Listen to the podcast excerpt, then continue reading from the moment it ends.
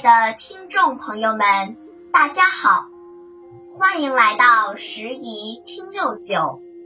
今天由北京市海淀区非物质文化遗产传承人赵文月老师为大家讲述《曹雪芹传说》第四十九篇《烹茶药属品香泉》。听众朋友们，大家好。今天我给您讲一个烹茶要数品香泉的故事，在此祝您及全家是财源似水，事业有成。提起香山的泉水，那可是太多了。老人们说，香山遍地泉，大小七十眼。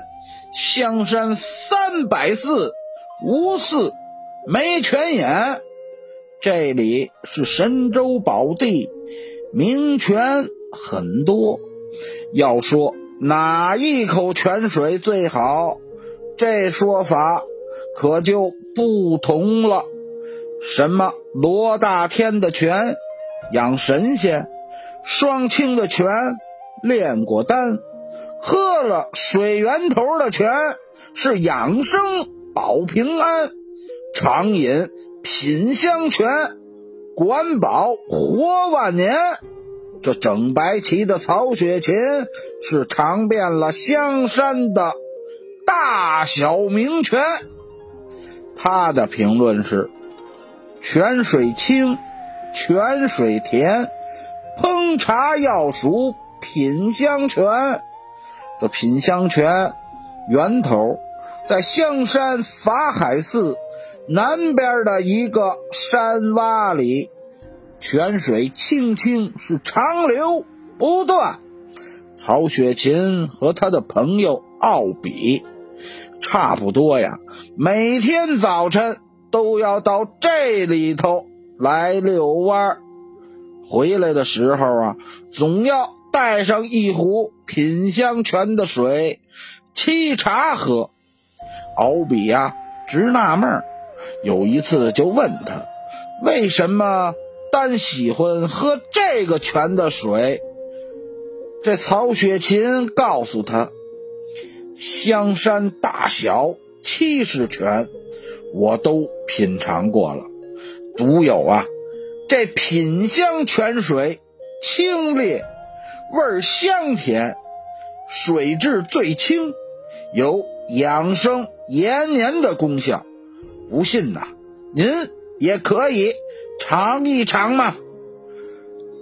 这敖比说：“我看水源头的泉也不错嘛。”曹雪芹笑了笑，说道：“老弟说的可是外行话了。”水源头的泉水固然也不错，与品香泉相比，那可就不能同日而语了。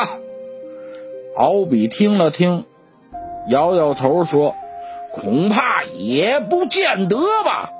一股泉水都让您给说神了。”一天早晨，这奥比。又来邀请曹雪芹到香山呀闲溜。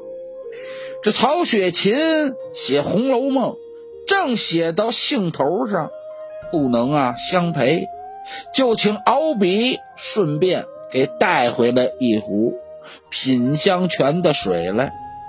敖比不负朋友的委托，把这泉水捎回来，递给了曹雪芹。二人是一边聊天，一边烧开了泉水，沏了两碗茶。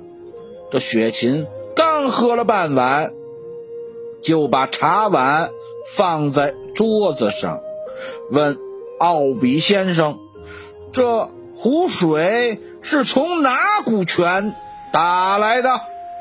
奥比一愣，笑着说。这是品香泉的水呀！雪琴一听是哈哈哈哈哈哈的大笑起来，说道：“老兄，您啊，真会开玩笑，您不要蒙我了。这壶里盛的是两股泉的水，一半是水源头的，一半是品香泉的。奥比见曹雪芹说的这么肯定，就问：“莫非您刚才没有写书，偷偷跟着我上山去了吗？”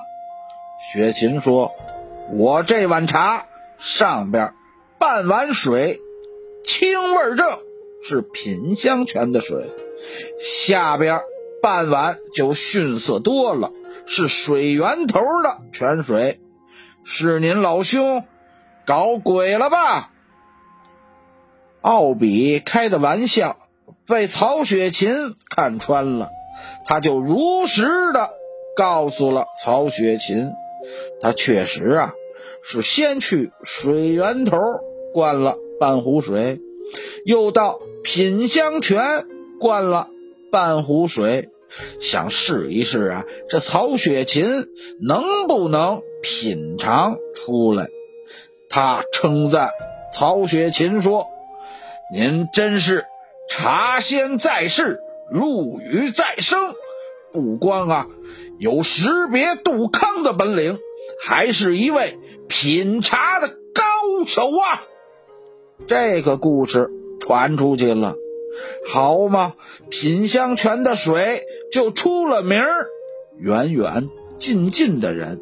都到香山来取水烹茶，还有人说呀，这品香泉的水能医治百病，常年饮用啊，还可以益寿延年呢。后来这乾隆皇帝也知道了，就在品香泉修建了一座小行宫，这泉水就被皇家独占了。乾隆住在紫禁城里的时候，也有一辆专门运送泉水的龙车，天天呀把品香泉的水送到皇宫里去。香山一带的老百姓，谁也喝不上品香泉的水了。感谢大家的收听。咱们下次见。